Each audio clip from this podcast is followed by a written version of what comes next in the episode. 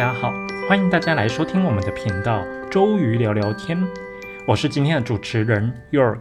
上次呢，我们讲完运动补剂的三大项，就是乳清蛋白、HMB 跟肌酸。那不知道大家还有没有印象？我在最后的时候买了一个伏笔，提到其实在其他的补剂啊，像是必需氨基酸还有支链氨基酸，它们之间的区别。以及必需氨基酸及支链氨基酸，它们在 ISSN 的文献及 IOC 的文献对于这两个补剂的证据力如何？今天呢，我们就来针对它们的不同做个比较和分析。今天还会再提到另外一个氨基酸，叫做贝塔丙氨酸。所以呢，今天算是我们讲到运动补剂的终极吧，因为运动补剂的成分实在是太多了。后面呢，我们还会再继续提到其他的运动补剂。那我们就把这些可能不是那么常听到的运动补剂就放到下集去。接下来就开始来介绍什么是必需氨基酸。必需氨基酸呢，它简称叫做 EAA，就是 Essential Amino Acid 的简称。在必需氨基酸，任何的营养学家都会告诉你，蛋白质呢。它是最重要的营养素之一，它对于增肌成功啊非常重要。无论你是想要锻炼肌肉，还是减脂，或者是仅仅只是想要更健康，其实呢，你都需要确保每天摄入足够的蛋白质，而且是高质量的蛋白质。人体呢，其实不能够储存蛋白质以备日后使用，因为我们人体可以储存能量的形式就是肝糖还有脂肪，蛋白质其实并不是我们可以拿来储存营养的形式。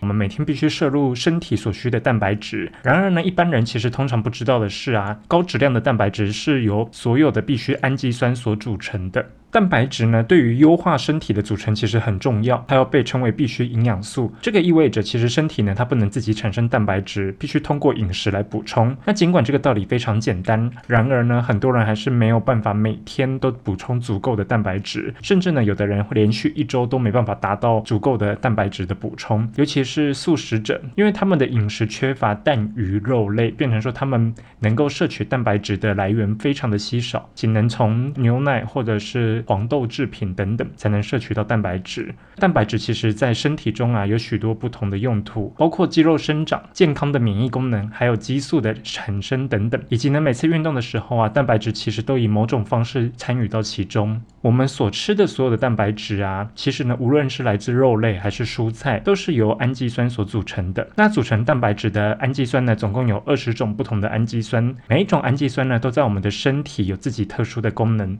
这二十种氨基酸呢，我们又可以分为两类，其中一类就是我刚刚提到的必需氨基酸，那就是 essential amino acid。还有另外一类呢，就是属于非必需氨基酸，它的英文就是 NEAAS，就是 non-essential amino acids。必需氨基酸一共有九种，如果我们吃的食物当中含有全部的九种必需氨基酸的话，那么我们的身体呢，其实就可以自己制造剩下的十一种非必需氨基酸。那这也是必需氨基酸还有非必需氨基酸它们之间最主要的区别。人体呢不能够制造必需氨基酸，但是呢它能够产生非必需氨基酸。不过呢这并不代表非必需氨基酸它对于肌肉的生长并不重要。当一种食物啊含有九种全部的必需氨基酸的时候呢，它就会被称为一种完全蛋白质。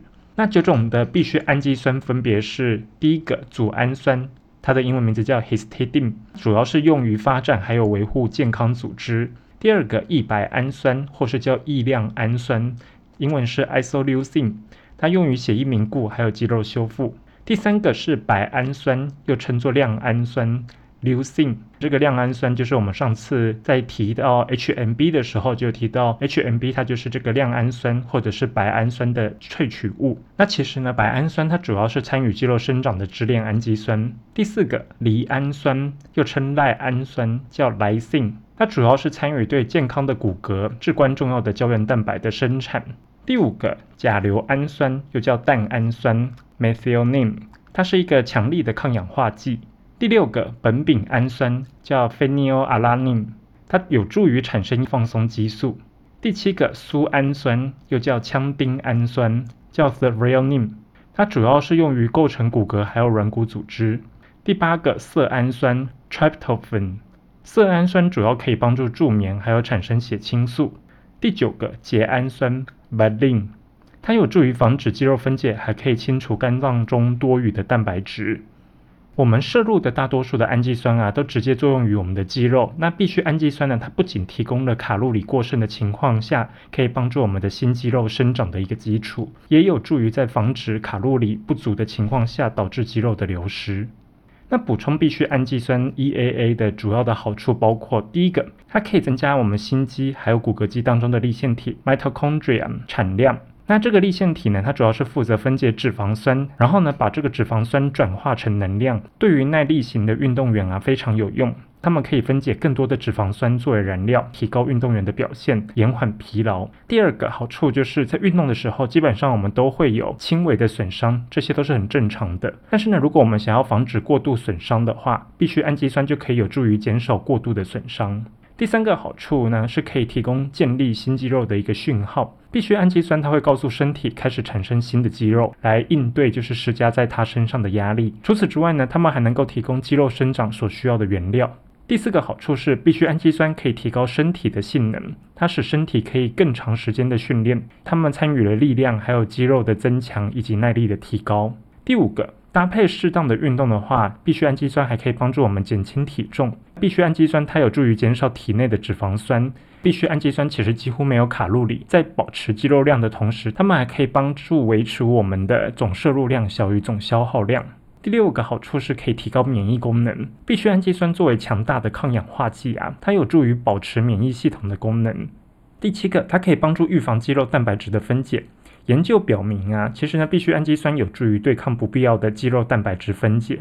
必须氨基酸它的建议服用量到底是怎么样呢？必须氨基酸它其实在服用的时候不需要经过消化就可以直接被吸收。运动前后服用它们都是最好的时机，它们可以很快的被吸收，并迅速的经由血液循环运送到肌肉组织，可以促进我们肌肉的生长以及恢复。我们也可以在一天的任何时间服用必需氨基酸。如果是很难吃到高蛋白质食物的时候呢，这时候必需氨基酸它就是一种膳食补充。每次呢都需要服用大约三公克的白氨酸来获得肌肉生长还有恢复的最佳效果。这通常都需要十克左右的必需氨基酸的量。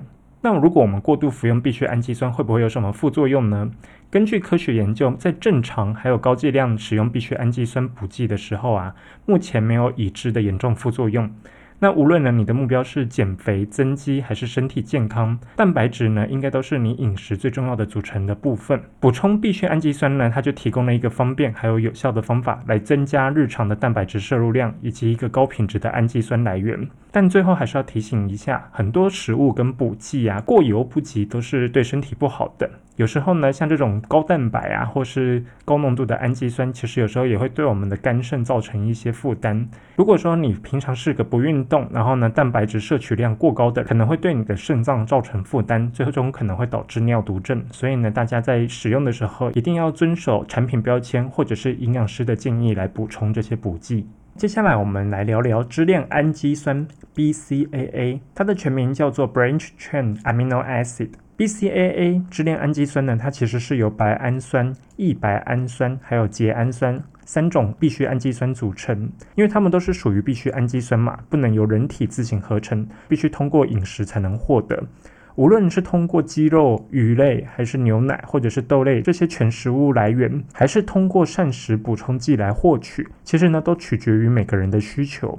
大多数呢，BCAA 都被用于骨骼肌，它们参与蛋白质合成、肌肉的构建、能量的产生以及各种代谢过程。目前呢，研究人员还有营养学家，他们对于白氨酸最感兴趣，因为呢，白氨酸具有启动 mTOR 信号传导途径的能力，从而可以最大程度去刺激肌肉蛋白质的合成，那就是所谓的肌肉构建。这同时也代表，其实，在日常生活当中呢，我们只要加入一些 BCAA，我们就可以在健身房当中事半功倍。跟我们上次提到的 H HMB 的道理也是一样。HMB 呢，它也是由白氨酸去提取出来的，BCAA 它就是直接把白氨酸给包含进去了。接下来，我们就来聊聊 BCAA 支链氨基酸，它可以达到哪些效果呢？第一个，它可以帮我们增肌减脂。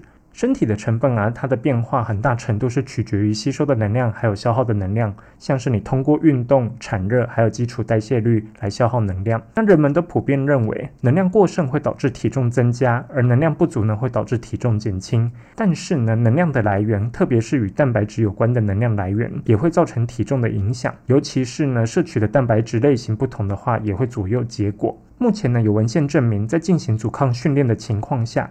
BCAA 可以促进增加肌肉质量，而且可以降低体脂肪，效果呢比起乳清蛋白更优秀。增加身体的肌肉量呢，不仅有益于力量训练，还可以提高能量消耗，来改善骨骼强度以及心血管健康。BCAA 支链氨基酸含有比较低的碳水化合物、脂肪还有卡路里，在每五公克中的 BCAA 支链氨基酸当中只有二十卡路里，而五公克的乳清蛋白呢，则有一百卡路里。如果你正在减脂的话，BCAA 可能是你最好的选择。你的目标是减肥，那么戒掉垃圾食物，还有增加有氧运动，都是最好的方法。担心失去肌肉的话，这时候呢，BCAA 可以派上用场。它们即使在能量不足的情况下，也可以帮助保持肌肉量。BCAA 支链氨基酸的第二个功能，可以增强力量。如果你频繁的光顾健身房，一周要去个六次以上的话，那肯定想要提高自己的体能。BCAA 在这里其实就表现出它的实力，在 follow 健身教练为你制定的阻抗训练计划之后，在日常的饮食当中啊，添加 BCAA 其实可以增加你的身体力量。更优秀的一点是，在阻抗运动就是举铁之前呢，服用 BCAA 可以减轻你的肌肉损伤的严重程度，也可以减少锻炼后的肌肉疼痛，或者是减少延迟发作的肌肉酸痛 DOMS。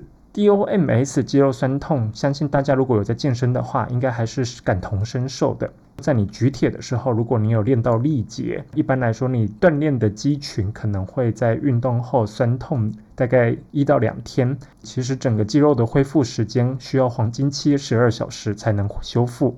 运动后的肌肉酸痛呢，我们就把它称为 Delayed Onset Muscle Soreness，英文简称就是 DOMS。支链氨基酸 BCAA 的第三个功能是可以提高耐力。蛋白质补剂啊，它不仅其实有益于最大程度的提高力量，还有肌肉增长，它还可以有助于增强肌耐力。BCAA 呢，支链氨基酸可以改善竞赛时候的运动表现。并且延迟感到疲劳的时间，这代表我们可以维持运动的最佳表现，维持更长的时间，燃烧更多的卡路里，并且变得更健康。研究人员提出了中央疲劳假说，用来解释 BCAA 是如何改善肌耐力的表现。简而言之呢，它们可以减少因为运动而产生的五羟色胺。虽然说这种血清素它是一种快乐激素，但是为什么我们要减少它呢？因为五羟色胺它参与了我们的睡眠调节。这种激素水平一旦升高的话，它就会导致我们早期疲劳。因此呢，如果说你想要跑得又快又远的话，你可以去尝试 BCAA。第四个，BCAA 支链氨基酸可以帮助我们加强免疫系统。剧烈的长距离运动，它与抑制我们的免疫系统相关，使我们其实更容易罹患普通感冒这些疾病。这个其实也部分的解释了为什么身体需要花费几天甚至几周的时间才能从耐力比赛，例如马拉松比赛当中恢复过来。我们当然不想要在运动之后感到精疲力竭、免疫力降低。好消息就是在我们运动之后服用 BCAA 补剂，它可以通过减少引起炎症的化学物质的释放，来帮助免疫系统恢复。同时呢，它可以增强对抗有害细菌还有病原体，提高我们的免疫力。大家一定会很好奇，BCAA 支链氨基酸的服用量有什么建议呢？如果是我们在用餐时间服用的话，BCAA 的服用量将取决于我们饮食当中 BCAA 的含量。一般建议呢，每天三到五公克的 BCAA 即可增加我们肌肉蛋白质的生成率。为了最大限度的提高肌肉的合成率，BCAA 支链氨基酸应该要和其他的所有必需氨基酸结合使用。在这边，其实我们也就可以看到 BCAA 支链氨基酸它的组成成分比起 EAA 必需氨基酸少了六种氨基酸的组成。那我们来聊聊 BCAA 支链氨基酸的副作用。通常啊，正在怀孕或是需要哺乳的妇女不建议服用 BCAA 支链氨基酸，因为呢，目前没有足够的证据证明这是安全的。尽管有证据显示，如果只摄取 BCAA 支链氨基酸，没有加上其他的必需氨基酸的话，不足以增强肌肉的质量。运动营养学的领域，大部分的研究。整体的相关性才是最关键的点。目前在运动营养学文献中的观点是，将 BCAA 支链氨基酸添加到蛋白质含量低的这种膳食中，将有助于最大化身体肌肉蛋白质的合成率。那尤其是对于素食者，必需氨基酸它还是可以帮助素食者他们的身体肌肉组成的蛋白质合成率。另外呢，对于那些努力想要摄取足够蛋白质，可是呢深受饱足感所苦，或者是对于高海拔缺氧影响食欲的人来说，BCAA 支链氨基酸还是有帮助的。接下来我们讲今天第三个成分。它是被 ISSN 强烈建议可以增加运动表现的补充剂，那就是贝塔丙氨酸。有很多健身样的成分，其实让人们质疑：真的会给身体带来改变吗？贝塔丙氨酸却一次又一次的被证明是一个非常有效的成分。如果说你能够对贝塔丙氨酸有更深入的了解，它就会为你的健身成果带来更大的帮助。接下来我们就要来介绍什么是贝塔丙氨酸。贝塔丙氨酸它是属于非必需氨基酸之一。那刚刚我们有提到必需氨基酸的九种氨基酸嘛？那丙氨酸它就是属于另外十一种非必需氨基酸的成分之一。贝塔丙氨酸呢，它不容易在肌肉当中或是牛肉、鱼类，甚至在乳清当中被摄取，因此呢，我们要从常规的饮食获得足够的剂量是有困难的。贝塔丙氨酸呢，其实被我们的身体摄取以后啊，会转换成肌肽。肌肽呢，它可以增加我们的身体耐力、力量以及促进肌肉的生长。它们还可以让我们在健身房重训之后呢更有活力，从而使得我们的肌肉增加。对于必须缩短两个组间休息的时间的人来说，贝塔丙氨酸呢，它可以使我们的组间恢复得更快，那使整体的卡路里燃烧更快速，训练的强度也能更强。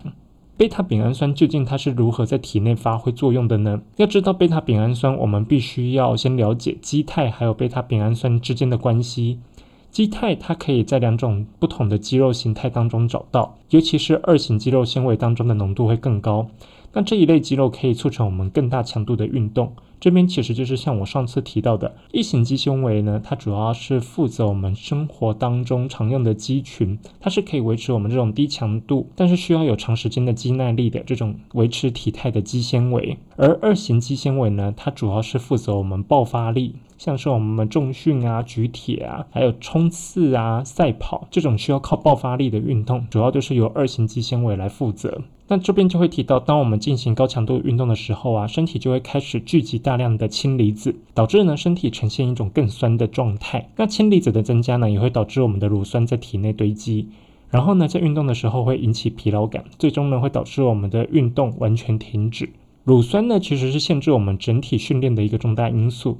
随着长时间的运动，乳酸的堆积最终会影响我们运动的速度。这时候呢，肌肽它就会储存在我们的体内，在细胞内作为缓冲的作用，稳定肌肉的酸碱值，并且呢，吸收运动过后释放过多额外的氢离子。在我们的身体内储存的肌肽越多，我们的乳酸水平就会越低。由于呢，我们没办法直接补充肌肽，那这时候选择补充贝塔丙氨酸就是最好的方法。它可以有效的提高我们体内肌肽的水平，在连续使用十二周之后呢，我们体内的肌肽可以达到峰值。那谁不需要贝塔丙氨酸呢？虽然补充贝塔丙氨酸对于大部分的运动人来说都有益，但是呢，对于运动量在中等以下的人群来说，则不会有太大的帮助。他们的运动量不足以产生大量的乳酸，其实并不会感受到贝塔丙氨酸为他们带来明显的效果。那贝塔丙氨酸和我们上次提到的肌酸来做个比较的话，常常会有很多人质疑贝塔丙氨酸它在增加身体的耐力是否比肌酸来的效果更好。事实上呢，它们两个的功能是完全不一样的。肌酸呢，它是确保我们体内要有足够的 ATP，就是提供我们能量的分子；而贝塔丙氨酸呢，它只是要确保体内的细胞状态是适合运动。同时补充贝塔丙氨酸还有肌酸都可以为我们的运动带来更大的效果。那我们应该要如何补充贝塔丙氨酸？一般的情况下，其实建议在贝塔丙氨酸初期可以采用高浓度的填充模式。前六天呢，每天六公克，那可以分成两到三次补充。之后呢，我们再进入到维持的阶段，一天三公克，然后呢分成三次补充。那要特别注意的是，当你首次服用贝塔丙氨酸的时候，你可能会感觉到身体有一种刺痛感，感觉到皮肤有这种刺刺的感觉。因为呢，皮肤下的神经受到刺激，这实际上刚好是贝塔丙氨酸补充剂正在发挥作用的一个好的兆头。另外呢，要留意的是，贝塔丙氨酸通常需要大约两周的时间才能感受到体能良好的提升。此外呢，有些人会发现贝塔丙氨酸它可以很好的增加血管舒张的作用，这是因为基肽它也可以作为一氧化氮的前驱物。说到一氧化氮，大家应该就知道，它如果可以促进我们的血管舒张的话，一氧化氮其实也是用来治疗某些疾病的常用药物嘛。尤其对于有些男生来说呢，它其实是一个灵丹妙药。那这个我们就以后有空再讲喽。贝塔丙氨酸的最佳组合其实和肌酸一样，如果贝塔丙氨酸可以和碳水化合物一起摄取的话，它会使得我们的效果更好。如果说你正在寻找一种方法可以让你的锻炼更上一层楼的话，那么可以考虑使用贝塔丙氨酸。因为呢，疲劳是许多人面临的问题，特别如果说你现在正在节食的话，任何可以提高体能水平的东西，尤其是这一类的补充剂，肯定会提高你的成效。好啦，那今天我们就介绍完这三种不同组合形式的氨基酸，不同的氨基酸都是为了要最终去合成我们的蛋白质，然后去制造我们的肌肉嘛。今天其实会更 focus 在氨基酸的成分的补充。那这边也提到，像我们在 ISSN 推荐的增加肌肉的补充剂，必须氨基酸就是强烈建议的。贝塔丙氨酸呢，它则是被列为在增加运动表现的补充剂。刚刚我们其实也提到了，因为它可以减少我们的疲劳，让我们可以维持高强度的运动，表现得更加时间更持久。以及呢，在 IOC 推荐增加运动表现的成分，其实呢，肌酸还有贝塔丙氨酸。都是被列为就是强烈建议的成分，ISSN 和 IOC 都强力建议的成分底下，我们可以找到一个交集，就是肌酸、还有必需氨基酸以及蛋白质跟贝塔丙氨酸。另外呢，还有两个成分是我们这次没有提到，下一次呢我们可以来聊一聊的咖啡因还有碳酸氢钠。如果大家对于上周还有这一周的话题感觉非常有用，对您有帮助的话，欢迎大家在我们的频道五星好评、按赞、分享给你的亲朋好友。如果你觉得我们的内容做得不错的话，那欢迎大家也可以小额赞助一下。顺便也提一下，因为这一次做运动补剂，主要是为了应应 Estelle 的敲碗嘛，那我也很开心看见 Estelle 把我们的频道分享给更多他的朋友。因此呢，如果大家觉得我们的频道真的对你有帮助的话，真的是不吝去分享。好啦，我们周瑜聊聊天，今天就聊到这里，下一次我们再来继续聊剩下的运动补充剂。我们下周见喽，拜拜。